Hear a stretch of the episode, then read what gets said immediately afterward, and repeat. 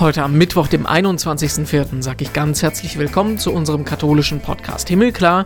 Ich bin Renato Schlegelmilch und ich erzähle mit euch Geschichten von Menschen im Corona-Alltag. Heute ist das Seyran Atesh. Deshalb traut sich auch so ein 10-, 15-jähriger Hosenscheißer, entschuldigen Sie den Ausdruck, mir in einer Schulklasse Beleidigungen entgegenzuschmeißen, weil er Rückhalt von Islamisten hat. Seit letzter Woche feiern die Muslime bei uns und in aller Welt ja den wichtigen Fastenmonat Ramadan. Ich gestehe aber, dass ich über das Thema eigentlich so gut wie gar nichts weiß und deswegen lassen wir uns das heute mal ordentlich erklären. Seyran Atesh ist Muslimin, Rechtsanwältin, Frauenrechtlerin und hat in Berlin eine liberale Moschee gegründet. 1984 hat sie einen Anschlag auf eine Mandantin nur knapp selber überlebt und gerade seit ihrer Moscheegründung gibt es so viele Anfeindungen und Morddrohungen, dass sie im Moment mit 24 Stunden Polizeischutz leben muss. Wir reden gleich auch über Reformbedarf in der Kirche und im Islam. Frau Artisch sieht sich da auf gleicher Linie wie Maria 2.0. Die Medien bezeichnen sie gerne als Islamkritikerin. Sie sagt, dass sie kritisch ist, heißt nicht, dass ihr ihre Religion nicht wichtig ist. Vorher gucken wir noch gemeinsam in die Schlagzeilen. Was hat sich getan in der katholischen Welt? Knapp 80.000 Menschen sind in Deutschland durch die Corona-Pandemie gestorben. 80.000. Das ist ungefähr jeder tausendste Bundesbürger. Die Dimension muss man sich erstmal klar machen und deswegen gab es am Wochenende ein bundesweites Corona-Gedenken, das unter anderem mit einem ökumenischen Gottesdienst in der Berliner Gedächtniskirche begangen wurde. Gefeiert haben den die obersten katholischen und evangelischen Geistlichen, Georg Betzing und Heinrich Bedford Strom. Dabei war unter anderem auch Bundeskanzlerin Merkel. Die Pandemie verletze die Seele von uns allen, hat Bischof Betzing in seiner Predigt gesagt. Der Tod und das Sterben sind uns in diesen schweren Zeiten näher gerückt als zuvor vor. Ordentlichen Ärger gibt es im Moment rund um die Benediktinerabtei Münster-Schwarzach bei Würzburg. Die schlägt sich gerade mit einem Corona-Ausbruch unter den Brüdern rum, hat jetzt aber auch Ärger mit den Behörden gekriegt. Was war passiert? Am Kar-Samstag wurde ein Mönch positiv getestet. Daraufhin wurden alle anderen Brüder in Quarantäne geschickt. Das Landratsamt Kitzingen, das wirft dem Kloster aber vor, den Fall erst nach Ostern gemeldet zu haben, was eigentlich hätte direkt passieren müssen. Die Abtei sagt, der infizierte Bruder sei so krank gewesen, dass der eigentlich nötige zweite Bestätigungstest nicht direkt durchgeführt werden konnte. Man habe aber trotzdem schon am Ostermontag die Kontaktpersonen gemeldet.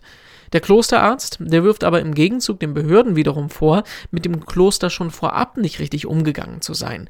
Ein Kloster müsse nämlich als Gemeinschaftsunterkunft zählen und hätte eigentlich schon längst geimpft werden müssen, was bis dato aber nicht passiert ist. Im Moment sind sechs Brüder positiv getestet worden. Die befinden sich im isolierten Gästehaus. Wir wünschen natürlich gute Besserung. Ein wenig Hoffnung gab es am Wochenende aus dem Vatikan. Da hat sich Papst Franziskus das erste Mal seit einem knappen Monat wieder den Menschen gezeigt. Das erste Mal seit vier Wochen hat er nämlich das sonntägliche Mittagsgebet nicht per Livestream aus der Bibliothek übertragen, sondern vom Fenster des Apostolischen Palastes und die Pilger auf dem Petersplatz begrüßt. Aus Corona-Gründen waren da aber nur 200 Leute zugelassen. Wenn man bedenkt, dass sonst mehrere Zehntausende dort unterkommen, ist das schon ein ziemlicher Unterschied. Was hat er gesagt? Es gibt kein Christentum auf Abstand.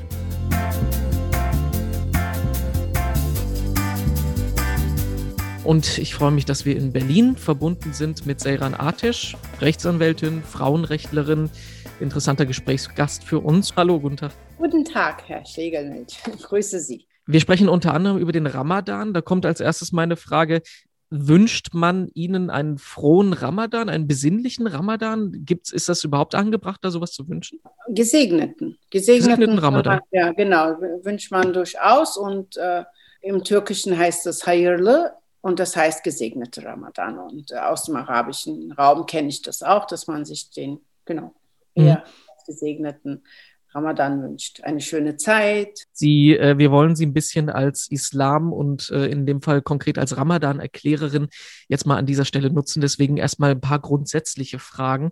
Äh, es gibt vier, ungefähr viereinhalb Millionen Muslime in Deutschland. Äh, die meisten davon feiern den Ramadan. Deswegen ist es auch ein wichtiges Thema für die Gesellschaft. Man weiß oder ich weiß, dass es quasi ein wichtiger Monat ist, ein wichtiger Fastenmonat. Aber was, warum? Also was feiert man da eigentlich und warum wird da gefastet? Nun, äh, im Grunde genommen äh, geht es in diesem Monat zum einen darum, dass es heißt, im Monat Ramadan wurde der Koran herabgesandt. Der Prophet ist in diesem Monat in seiner Höhle in die er sich zurückgezogen hatte, äh, ist er dem äh, Erzengel Gabriel begegnet, der ihn aufforderte, äh, den Koran zu lesen bzw. zu lesen, die erste Sure, das ist die Sure 96 im Übrigen, was sehr viele Menschen nicht wissen, es ist eben nicht die erste oder zweite Sure, die als erstes herabgesandt wurde und es beginnt eben mit Lies.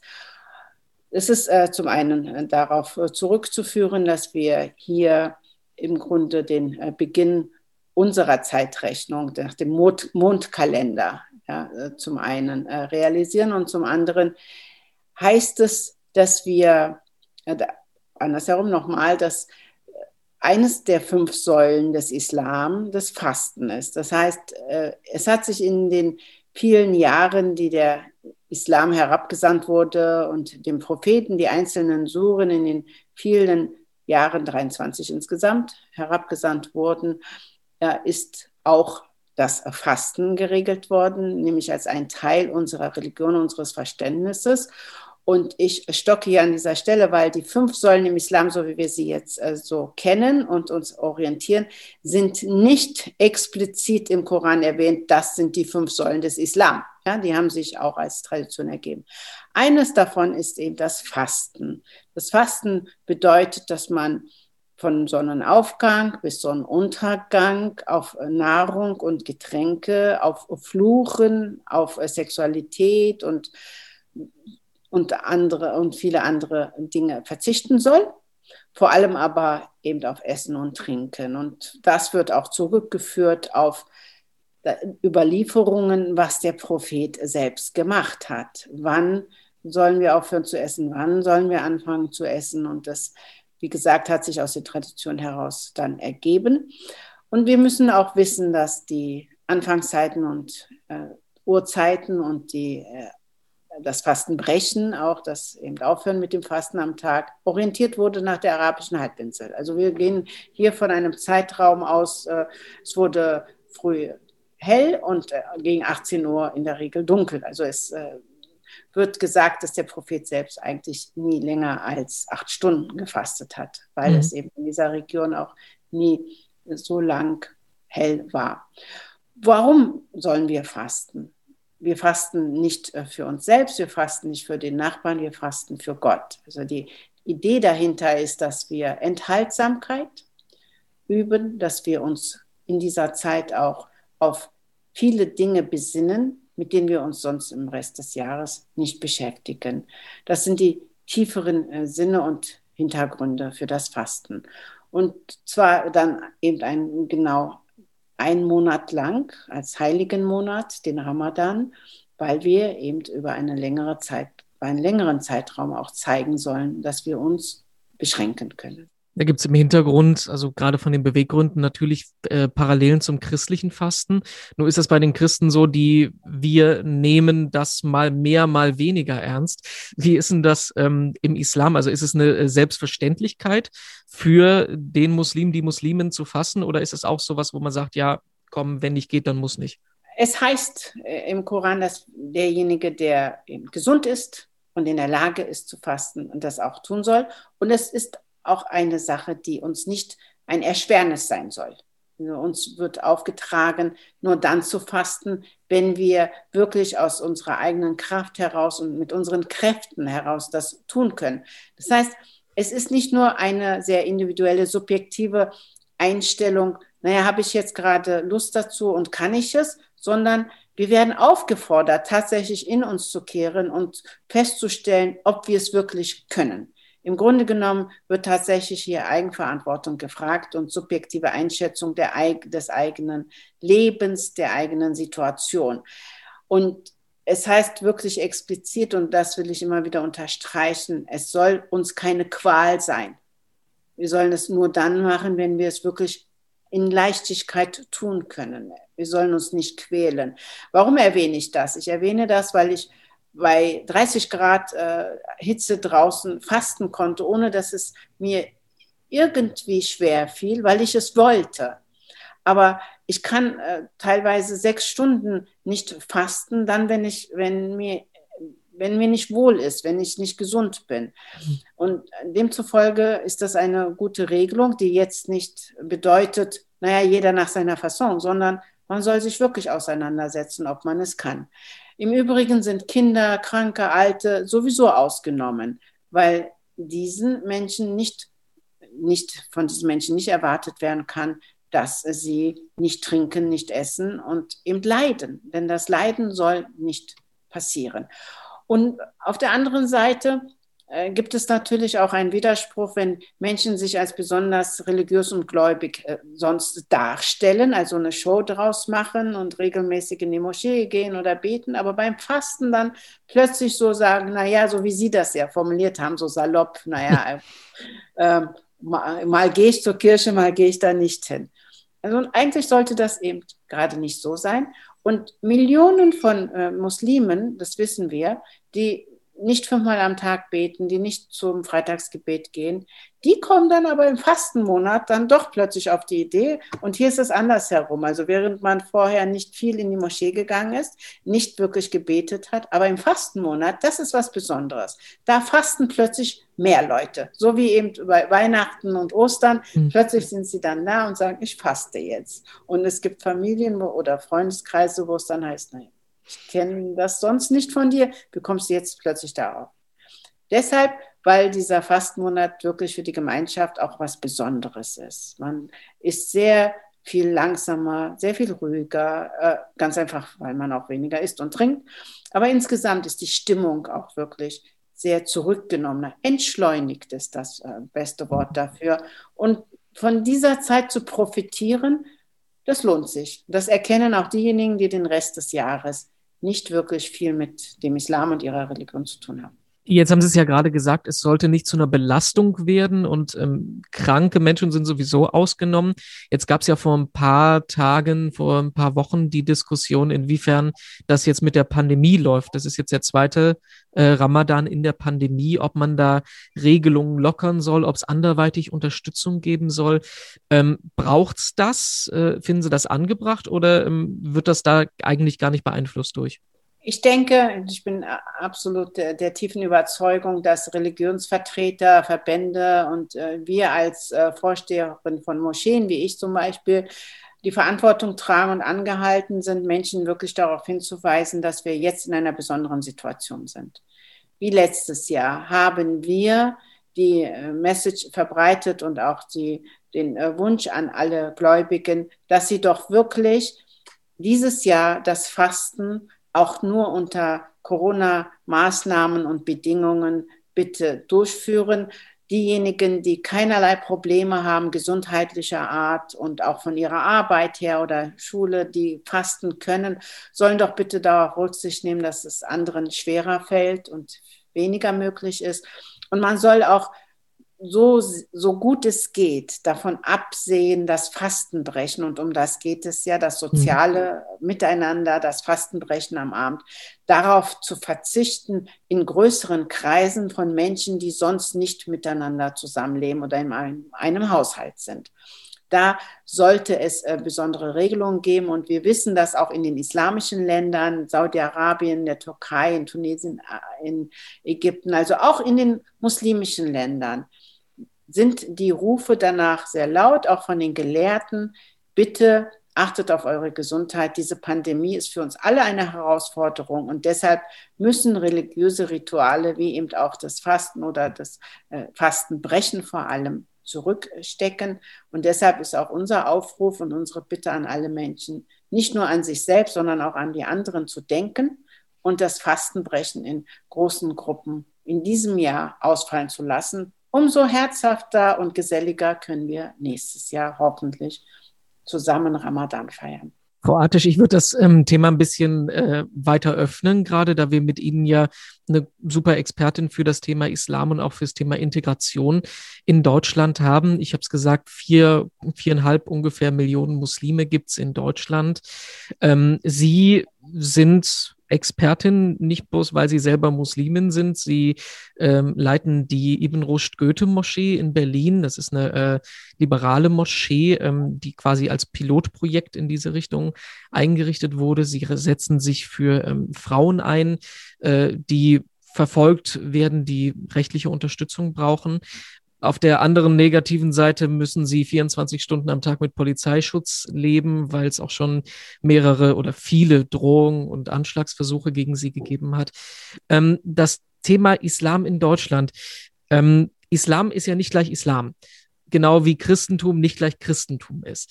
Ähm, das ist was, was mir nicht so ganz klar ist. Äh, also wiefern ist es bei den Muslimen, die es in Deutschland gibt, gibt es da Unterschiede? Also ich, man will das ja nicht alles über einen Kamm scheren. Ähm, was ist Ihre Einschätzung von den viereinhalb Millionen Muslimen in Deutschland? Ich weiß, das ist eine große Frage.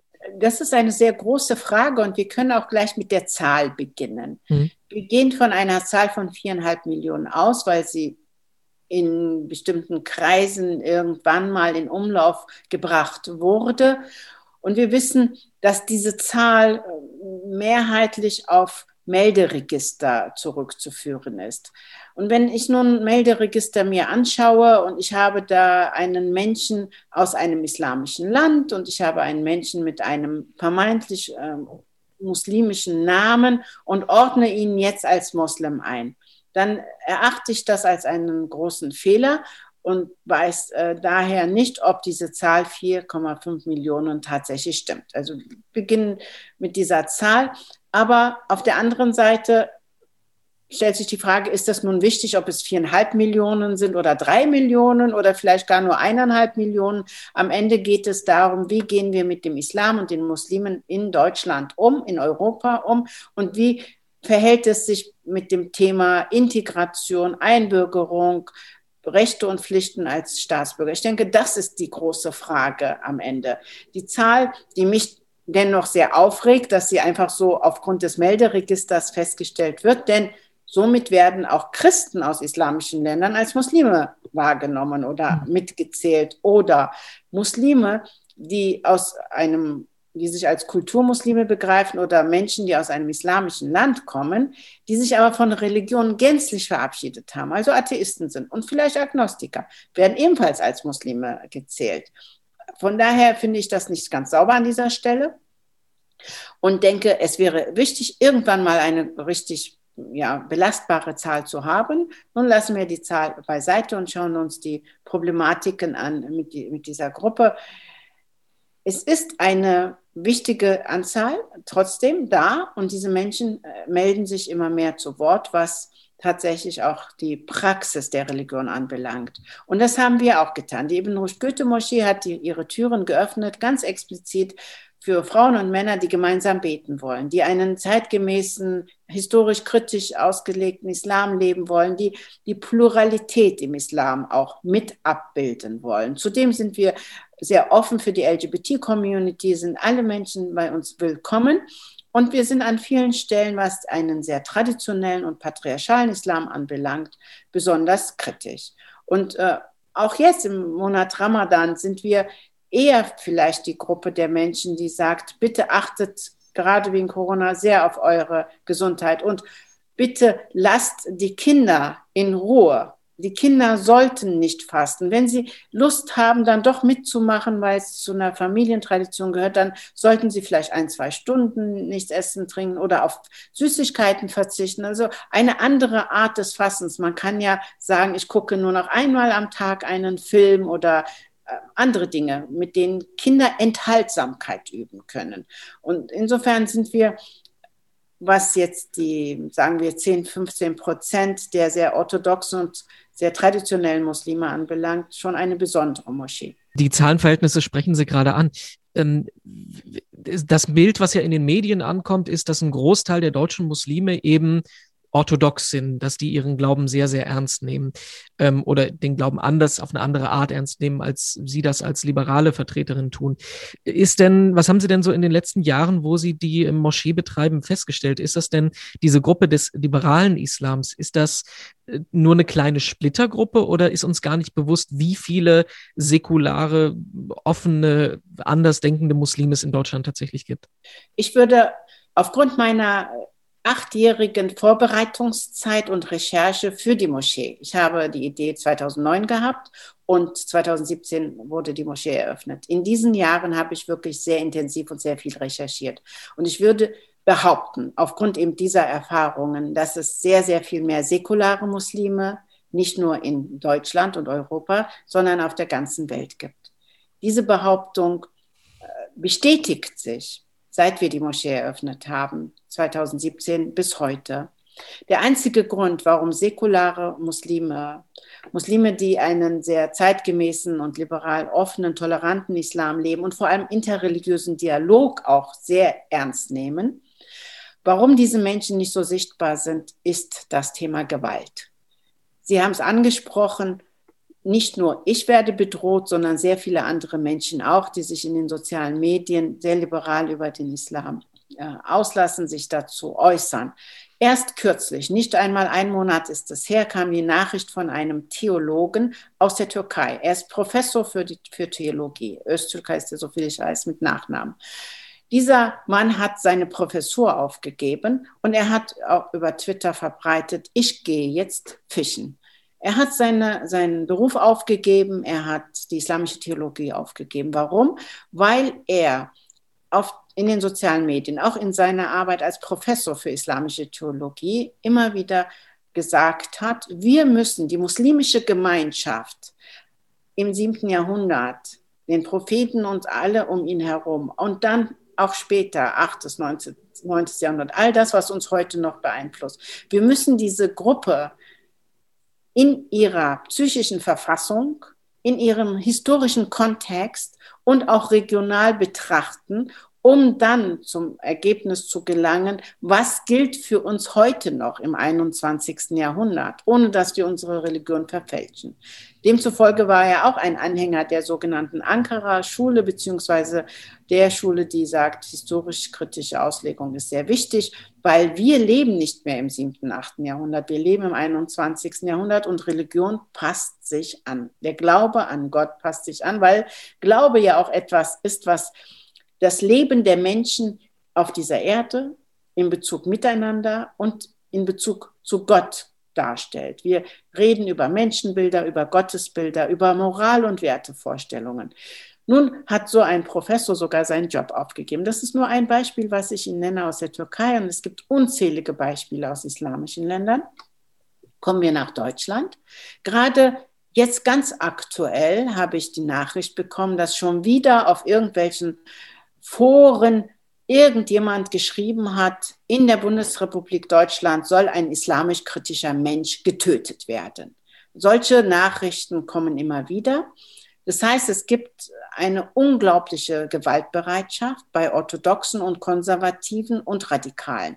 Warum erwähne ich alle diese äh, Gruppen? Denn es ist ein Irrglaube zu denken, dass nur die Hamas, Al-Qaida, Taliban und Boko Haram, all diese bekannten terroristischen Vereinigungen gewaltbereit sind. Nein, es sind auch die einfachen sogenannten Orthodoxen und Konservativen, die sogar im Monat Ramadan uns hässlichste Nachrichten schicken, obwohl wir gehalten sind im Monat Ramadan, Menschen miteinander zu versöhnen, nicht zu fluchen, nicht zu lügen und das Gute zu tun. Dieser Monat soll uns ja gerade auch mit schönen Dingen. Ja, wir sollen uns mit schönen Dingen begegnen und sollen uns schöne Momente bescheren.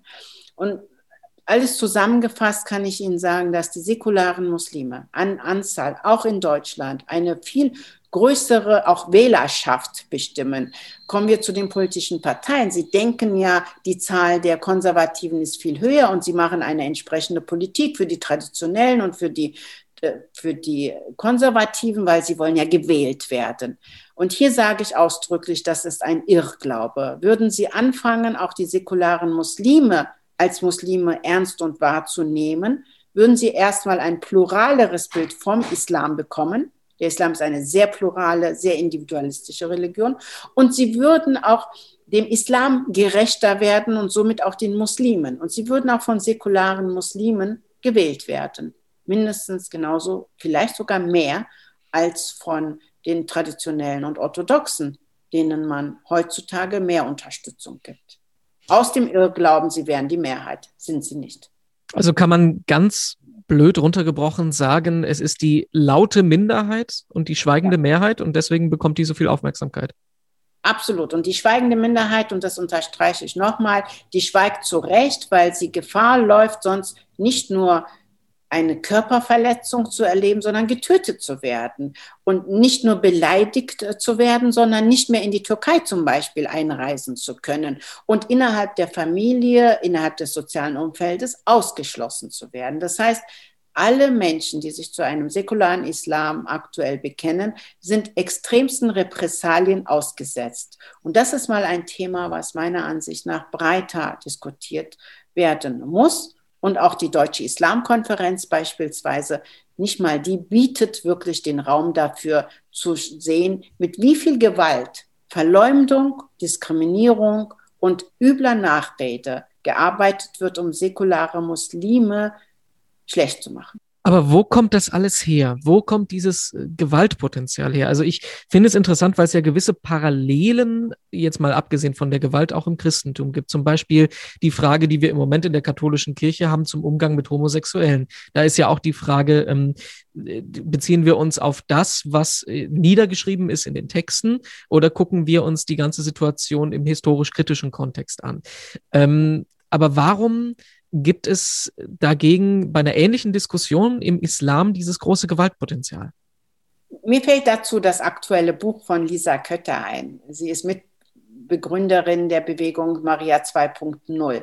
Als ich das Buch las, habe ich unglaublich viele Markierungen gemacht. Im Grunde genommen konnte ich das ganze Buch markieren, weil ich absolut äh, Parallelen äh, gefunden habe, entdeckt habe und sowieso kenne ich Lisa jetzt schon eine Weile und äh, auch liberale Jüdinnen, Rabbinerinnen haben die ähnlichen äh, Probleme, die man kann sagen identischen Probleme, die wir haben innerhalb der Religion. Ja, sie sagen, da sind Dinge niedergeschrieben worden und sie werden heute noch gelesen und was gilt davon überhaupt und wie diskutiert eine Gemeinschaft darüber. Und da sind wir uns wirklich sehr, sehr nah und die Gewaltbereitschaft, äh, ja, das haben Sie angesprochen, ist tatsächlich noch ein Punkt, wo eine Unterscheidung äh, festzustellen ist. Die äh, Bewegung Maria 2.0 hat mit ähnlichen Hasstiraden äh, ja, zu leben, so wie wir auch in den sozialen Medien und äh, der liberalen Rabbinerin geht es nicht anders. Nun ist die Bereit, äh, Gewaltbereitschaft in, in diesem bei den Jüdinnen und bei den äh, äh, Christinnen nicht mehr so extrem. Meine Theorie, weil die Reformation innerhalb der auch katholischen Kirche sogar, auch wenn sie heute noch sehr homophob ist, also leider Gottes und auch sehr frauenfeindlich sich teilweise darstellt, hat doch schon eine starke Bewegung innerhalb der Religion stattgefunden, sodass Frauen immer mehr Platz genommen haben als Autoritäten in der Religion und die Akzeptanz durch Männer erfolgt ist. Äh, meiner Ansicht nach geht sowieso die Gleichberechtigung der Geschlechter nur darüber, dass Männer und Frauen gemeinsam daran arbeiten. Und äh, die Gewalt nimmt dann ab, sobald, sobald innerhalb des Patriarchats auch Männer sagen, ich habe darauf keine Lust mehr, ganz salopp formuliert. Das ist für mich genauso schlimm wie für meine Schwester, für meine Frau oder für meine Mutter. Mutter. Also begehren Männer mit auf. Und deshalb meine Theorie, gibt es gegenüber Maria 2.0 und auch gegenüber den äh, liberalen Jüdinnen und Juden nicht äh, so eine hohe Gewaltbereitschaft, wie es aktuell im Islam der Fall ist. Wir sind nun mal die jüngste der drei Weltreligionen und es gibt so viele terroristische Vereinigungen, die im Namen des Islams gerade aktiv sind, dass dieses Gewaltpotenzial sich noch nicht aufgelöst hat. Und deshalb traut sich auch so ein 10-, 15-jähriger kleiner Hosenscheißer, entschuldigen Sie den Ausdruck, ja, äh, mir über äh, soziale Medien oder in einer Schulklasse, wenn ich davor stehe, Beleidigungen entgegenzuschmeißen, weil er so einen Rückhalt von Islamisten hat teilweise, mhm. die halt bereit sind, einem Lehrer den Kopf abzuhacken. Ja, also ja, dann wirst du einfach geköpft. Ja, dann können sie plötzlich aufstehen und in einer Schulklasse und einer Lehrerin sagen, wenn du mich schlecht behandelt, geht es dir genauso wie dem Lehrer da in Paris. Und äh, ja, gegen diese Gewaltbereitschaft müssen wir angehen. Und da sind natürlich die politischen Führer, und wir sprechen hier über den politischen Islam eh die ganze Zeit. Ja, wenn wir über Gewaltbereitschaft sprechen, sprechen wir über den politischen Islam. Und da sind die politischen Führer der islamischen Länder verantwortlich. Und da sind die Regierungen in Europa verantwortlich, weil sie dem politischen Islam sehr viel Raum überlassen haben. Äh, gibt es zu viel Berührungsängste von Seiten der deutschen Politik oder wie erklären Sie das? Ja, also Sie sagen es, das ist das Stichwort. Es gibt Berührungsängste, es gibt die große Angst, gerade hier in Deutschland als Rassist und islamfeindlich in eine Ecke gestellt zu werden. Und es gibt, seit es die AfD gibt, diese große Angst, zu einem AfD-Anhänger erklärt mhm. zu werden. Und, und hier kommt die besonders tragikomische Geschichte. Sogar ich als Sedan Atesh, die eine liberale Moschee gegründet hat und dafür so viel äh, gearbeitet hat und arbeiten muss und ganz viel eigenes Geld reingesteckt hat, ja, um eine liberale Moschee zu gründen, wo Männer und Frauen gemeinsam beten, wo die LGBT-Community willkommen geheißen wird, werde als rechts, als AfD-nah, als Rassistin, als Islamfeindin bezeichnet. Die Euro äh, Europa, die, die Europäische Union hat leider Gottes sogar eine Studie finanziert, einen sogenannten Islamophobie-Report, in dem ich persönlich als Islamophob dargestellt werde. Hm. Und absurder geht es doch nicht. Es geht doch gar nicht absurder. In unserer Moschee findet freitags das Freitagsgebet statt. Wir fasten, wir beten, all das findet bei uns statt. Wir sind sehr nah bei den Traditionen und wir überlegen nur und fragen nach und zweifeln, hadern und sind wieder auf der Spur und wir lesen im Koran, wir suchen, die, suchen Hadithen raus, suchen äh, Beweise, Belege für eine Echtheit oder für ein, oder so man sagt, ob äh, die Feststellung, ob es ein schwacher oder ein starker Hadith, eine Überlieferung ist. Wir ringen um unsere Religion und wir verabschieden uns nicht von unserer Religion. Wir bleiben äh, dabei und dennoch werden sogar wir als islamfeindlich bezeichnet. Ich habe so viel ausgeholt, um dann zu sagen, na, kein Wunder, dass man ihnen dann, wo man eh gerade den bösen weißen alten Mann ausgemacht hat, aber es gibt eben auch die weißen alten Frauen und die jungen weißen Frauen gibt es ja auch und die jungen weißen Männer, dass äh, diese Personen erst recht als rassistisch und islamfeindlich dargestellt werden. Aber es ist eine falsche Herangehensweise. Es ist eine Unterwerfung unter einer, einem subtilen Druck und einer Suggerierung, dass man das sein könnte, wenn man sich für Menschenrechte, für unsere Demokratie, für unsere Grundrechte einsetzt. Und deshalb denke ich, ist das ein falscher Weg. Und man kann, man wird, man kann nicht nur, man, man wird feststellen, wenn man genau hinguckt, wie sehr das ein Ausverkauf tatsächlich auch der eigenen Haltung ist der eigenen Haltung zu bereits und viel Erreichtem in Sachen Frauen, und Männer Gleichberechtigung. Viel erreicht wurde in der LGBTIQ-Community. Wie kann man, wenn man in Deutschland es geschafft hat, die Ehe für alle einzufordern und durchzusetzen, wie kann man da noch mit Communities so handsam umgehen, die extrem homophob sind? Also wenn ich mir das jetzt zusammenfasse, würde ich sagen, in den Religionen allgemein gesprochen braucht es mehr Anerkennung, mehr Respekt für die kritischen Stimmen. Kann man das so sagen? Das kann man auf jeden Fall so sagen. Und äh, es sind nicht kritische Stimmen, die eine Religion verteufeln oder die Religion zerstören wollen. Und das ist auch ein wichtiger Punkt, den man erwähnen muss. Denn sowohl Maria 2.0 als auch uns wird ja vorgeworfen, wir hätten eine neue Religion erfunden oder wir sollen weggehen und unsere Religion nicht mehr Islam nennen und abhauen und wir sollen uns äh, Sekte nennen, also in abwertender äh, Bezeichnung natürlich oder eine politische Gruppierung, was auch immer. Wir sind pervers und wir, wir sollten uns als perverse Menschen bezeichnen, aber nicht als Muslime. Das, äh, das ist herausgefordert, dass man wirklich den Dialog, die Debatte, das kritische Miteinander durchführt, äh, aber auf keinen Fall vergisst, dass wenn wir kritisch sind mit unserer Religion, nicht bedeutet, dass wir sie abschaffen. Alhamdulillah, wir sind Muslime. Ja, ihr werdet äh, das nicht verhindern, denn im Islam besteht die Übereinkunft, dass jeder Mensch, der die Shahada ausgesprochen hat und immer wieder spricht äh, und sagt, ich bin Muslimin, dann bist du das. Ja? Du brauchst nicht eine Ordination, du brauchst keine Taufe, du brauchst keine Bestätigung von einem Menschen, sondern es ist Allah, es ist der Gott, an den wir glauben, der uns diese Kraft gibt. Und wie kann ein Mensch, eine Kreatur sich als Anwalt Gottes aufspielen oder meinen, für Gott zu sprechen? Und das äh, würde, also an der Stelle würde es wirklich allen Weltreligionen, sowieso auch allen kleineren Religionen gut stehen, wenn sie realisieren, dass wir im 21. Jahrhundert in dieser Globalisierung zu sehr offenen und toleranten Menschen geworden sind, weil wir immer mehr Kulturen und Religionen kennenlernen, weil wir immer mehr Gemeinsamkeiten entdecken, weil wir erkennen, dass Fühlen, äh, Schmerzen, Denken weltweit gleichermaßen verbreitet sind. Und jetzt in der Pandemie merken wir doch erst recht, wie, wie weit uns äh, Glück und Unglück verbindet, dass uns Krankheit und Empfänglichkeit für einen Virus, wie, wie wir da ähnlich ticken und wie wir äh, Hilfe suchen bei Ärzten, Wissenschaftlern, Politikern, aber auch bei Gott und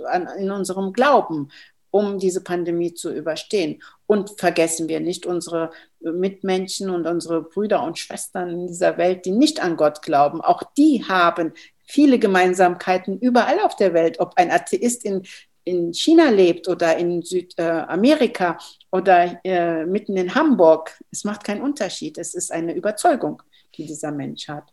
Und deshalb, ganz zum Schluss kann ich nur sagen, wir werden den heiß begehrten Weltfrieden nur haben, wenn wir Frieden innerhalb der Religionen schaffen und mit den Weltanschauungen natürlich gemeinsam. Es ist eigentlich der gute Anschlusspunkt für unsere Abschlussfrage. Die ist bei den Gesprächen in dieser Reihe immer das Gleiche. Gerade in der Pandemiezeit fragen wir, was bringt Ihnen Hoffnung? Mir bringt jeden Tag Hoffnung, dass wir Bestätigung bekommen für die Arbeit, die wir machen, so im Kleinen. Und Hoffnung habe ich eh sehr, sehr groß in meinem Herzen durch äh, das Licht, was ich spüre und gesehen habe, als ich ein Nahtoderlebnis hatte und wer so ein, ja, so ein Ereignis überlebt hat wie ich, der lebt mit großer Hoffnung, ja, und viel Licht am Ende des Tunnels immer wieder. Und ich bin eher eben ein optimistischer Mensch und das gibt Hoffnung. Soweit unser Interview für heute. Herzlichen Dank an Seran Artisch. Eine Kurzversion davon gibt es zum Nachlesen auf katholisch.de und auf domradio.de. Alles weitere von uns gibt es auf unserer Homepage himmelklar.de sowie in den sozialen Netzwerken und unseren Podcast zum Abonnieren gibt es überall, wo es Podcasts gibt. Nächste Woche sind wir wieder da. Dann ist Katharina Geiger an der Reihe. Ich bin Renato Schlegelmilch, sage danke fürs Zuhören und wünsche eine gute Woche.